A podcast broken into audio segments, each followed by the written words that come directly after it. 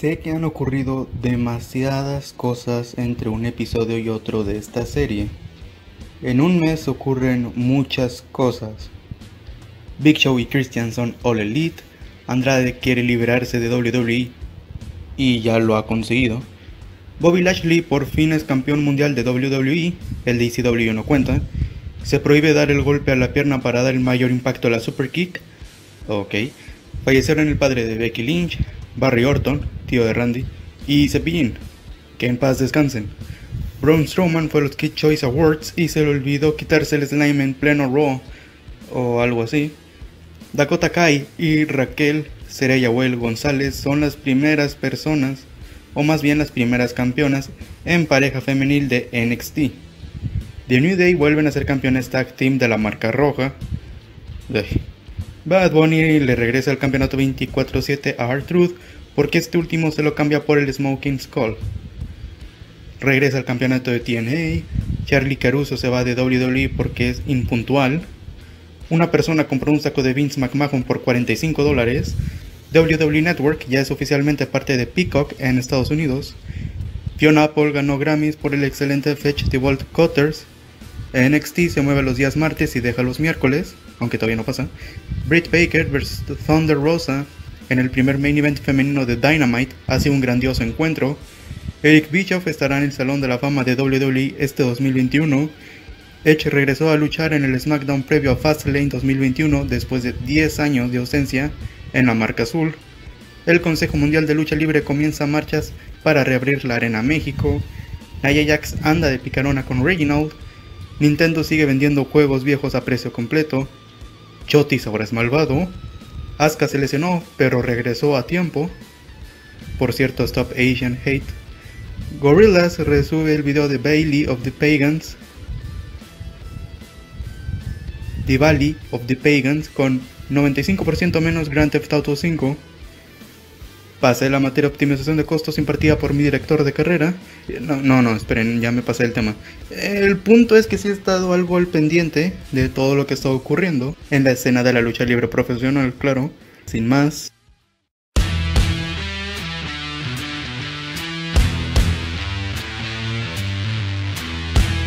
Bienvenidos a Fuera del Kayfabe, el podcast que descubrió un mundo muy complejo que estaba en mi imaginación.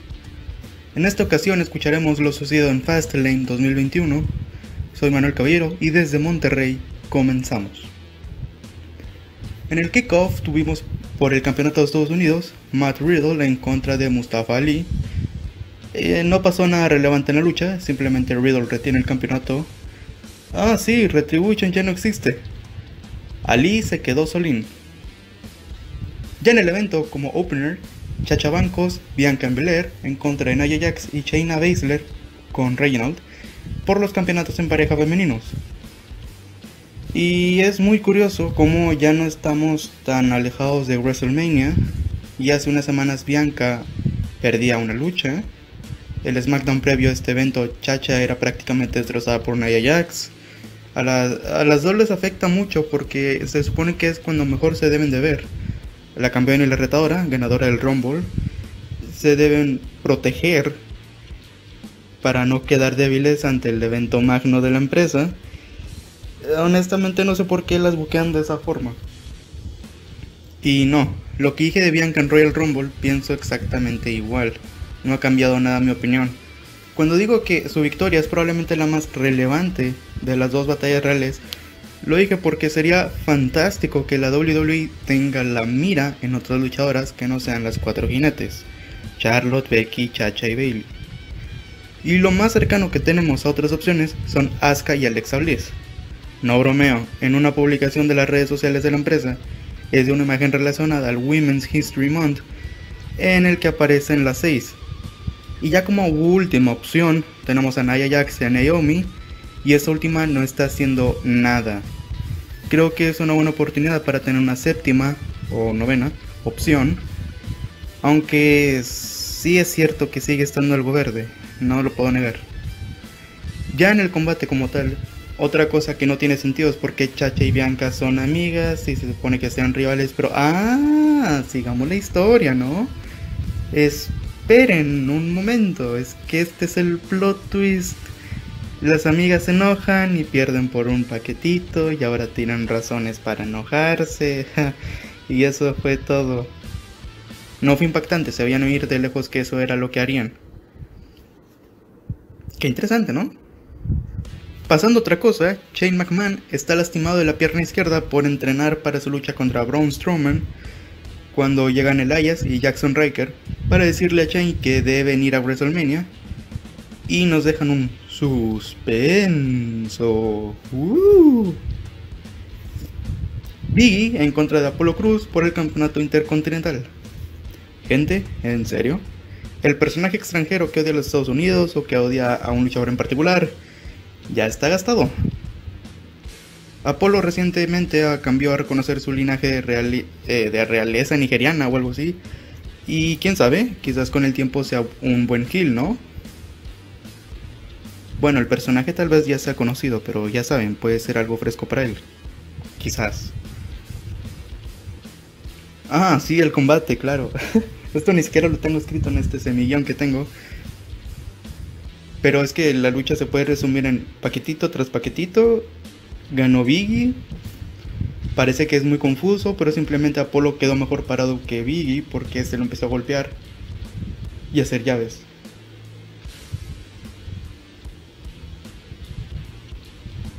No suelo hablar de esto, pero estaba entre. estaba viendo este anuncio de WWE y Old Spice. Creo que era un anuncio, pero al parecer era un segmento. Eh, en el que aparecen Drew Gulak, Akira Tosawa y R-Truth. Es curioso que hayan optado por usarlos a ellos. Pero lo interesante no es eso, sino que el presentador del desodorante le darían el campeonato 24-7. Y, y rápidamente lo gana nuevamente R-Truth. Y mi duda es, ¿este campeón será canónico? Y todo indica que sí. Definitivamente ese campeonato ya no tiene rumbo alguno. Elias con Jackson Riker y Shane McMahon estarían en el típico concierto de Elias de que gente Elias o algo. No, no sé cómo es la presentación, pero es cuando Elias va, va, a empezar a cantar y hacer su concierto. Cuando Shane le recuerda que él será el reemplazo para su lucha contra Braun, el tren. Elias en contra de Thomas. No, Braun Strowman. Elias contra Braun Strowman. Eh, y a ver, ¿qué creen que pasó? Opción, opción A. Una muy buena lucha que quedará en el recuerdo como uno de los mejores encuentros en la historia de la lucha libre profesional americana. Opción B. Braun pierde a causa de un paquetito. Opción C. Un squash para Elias. Si respondieron A o B, qué chistosos. Pasó la C y nada más. Elias fue humillado. Elias fue humillado. No hay otra cosa. Riddle iba paseando feliz por backstage cuando se topa con Shinsuke Nakamura y Matt habla de su primo que... Ah, Shinsuke se escondió de Matt. Pobrecillo, nadie le quiere hacer caso y, creo que yo tampoco. Seth Rollins en contra de Shinsuke Nakamura. No sé cuánto tiempo tiene, pero regresa al antiguo tema de entrada de Rollins, The Second Coming. Interesante. ¿Qué puedo decir? Una buena lucha. Pudo durar un poco más, aunque tampoco es que haya sido una lucha corta. La verdad se llevó bien el combate. Creo que Rollins y Nakamura tienen química para seguir trabajando juntos. Hasta ahora lo más destacado en calidad de lucha. Por supuesto, ganó Rollins con el Corp Stomp, pero me dio la impresión de que Shinsuke todavía tenía energía para continuar. Pero aún así todo bien, eh, sin quejas, bastante bien. Seguimos con lo interesante por acá, Drew McIntyre en contra de Sheamus en una No Holds Barred match. De ser amiguitos a pasar a ser rivales. Esta pelea de europeos ya se ha visto y la patada decisiva entre la Brogue Kick y la Claymore daba un toque impactante en su lucha en Raw, pero ahora van en serio. Tanto que Drew tiene la cara pitufiada. no, bueno. Es de guerra y eso, aunque se supone que ni, ni en el tiempo de, de, esta película donde aparecía William Wallace hacían eso. Creo que eso ya fue mucho antes que incluso en, en, aquel tiempo. Pero, ah, vamos a ignorar eso y vayamos ya a la lucha. el nivel sigue subiendo porque definitivamente fue la más entretenida hasta ese momento. Resumen, acción por todos lados. Por todos lados. Sheamus se revienta con las pantallas del Thunderdome. Palos Kendo al 102%. Es las marcas que tenían ambos en la espalda era demasiado. La suplex que el irlandés aplica a Drew en las afueras del ring fue devastadora. Y claro, la Claymore que le dio la victoria a McIntyre fue épica. No se nota normal, pero cuando está en cámara lenta se vio épico. Y qué combatazo, se dieron con todo. Y me encantó este combate. Necesitamos este Sheamus más dominante y nos lo dieron, la verdad. Estuvo genial. Pedazo de lucha. Drew tuvo difícil en esta ocasión. Y ahora sí va por Bobby Lashley en WrestleMania 37. Pasamos a un momento muy curioso de la noche. Lucha unisex. Randy Orton en contra de Alexa Bliss. Randy seguía escupiendo ese líquido negro, no sé si sea alquitrán o tinta negra o lo que sea que sea eso. Alexa tenía la pálida. En serio, estaba pálida de la cara. Nada más, pero supongo que cuenta. Empieza la lucha con las luces moradas y esta ambientación que tiene Alexa. Y bueno, Alexa usa el ataque llamas a mí. Resulta no ser efectivo. Después en ringside, Alexa utiliza el ataque matar el cual tampoco es efectivo, pues Randy esquiva unas luces que caen del techo, aunque Alexa decía que era del cielo. Alexa vuelve a usar su ataque de fuego, el cual Randy usa efectivamente. Sí, no, tú no. Dios mío, ya hace mucho que no usaba Alexa y está aquí. Ok. Alexa vuelve a usar su ataque de fuego, el cual Randy usa efectivamente esquivar. Esto ya parece Pokémon. De pronto sale una mano de la lona del ring y después del fuego, sí, The Fiend hace su regreso. Con una nueva indumentaria, como si se hubiese evidentemente quemado. Bastante bueno el nuevo traje. Bray usa la Sister Abigail y Alexa gana el combate. No sabía que no tenía descalificaciones. Y qué bueno que Wyatt regresó. Y la nueva indumentaria está genial esto sí le hace falta a Raw, honestamente. Ahora, creo que la pregunta sería si es que siguen la rivalidad con Randy o se mueven en otra dirección. No diré si fue buena o mala lucha porque no hubo un combate como tal. Bueno, se supone que eso era el combate y supongo que la rivalidad, rivalidad con Randy va a seguir, así que supongo que esto no se acaba hasta que se acaba, ¿no?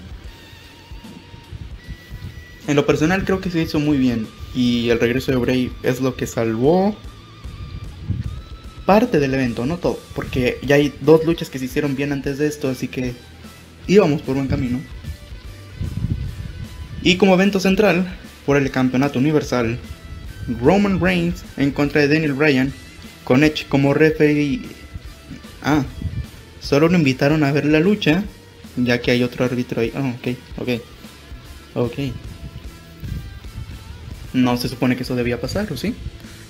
No es la primera vez que ellos dos luchan en Fastlane. La primera vez fue en 2015, en donde el perrote fue vencedor. Es más, Roman tiene una racha de 4 a 0 hasta antes de su segundo combate contra Daniel. Spoilers, ya es 5-0. No creí que Daniel Bryan estuviese tan roto como lo fue ahora. Muchas veces he dicho que la crossface es la llave de rendición por excelencia. Si yo fuese luchador, ese sería mi llave. Y lo digo, me encantó el uso que tuvo aquí. Pero no pensaba que haría rendir a Roman. Sí, el que dijo que prefería morir antes de rendirse ante Daniel. Ok, este último retuvo el campeonato ya que Daniel le dio una running knee al referee. Roman en esta ocasión se vio muy débil. Demasiado. Y Ayuso tuvo que venir al rescate y no fue suficiente. Un poco mal por Reigns. Por Reigns. Eh, ya van varias veces que no se ve como el hombre casi indestructible que nos han querido vender desde un inicio. Cuando era Face, cuando era este personaje de Chill y de todo eso. Bueno, de Chill no era Face, pero desde el inicio no ha sido lo mismo. Una pena.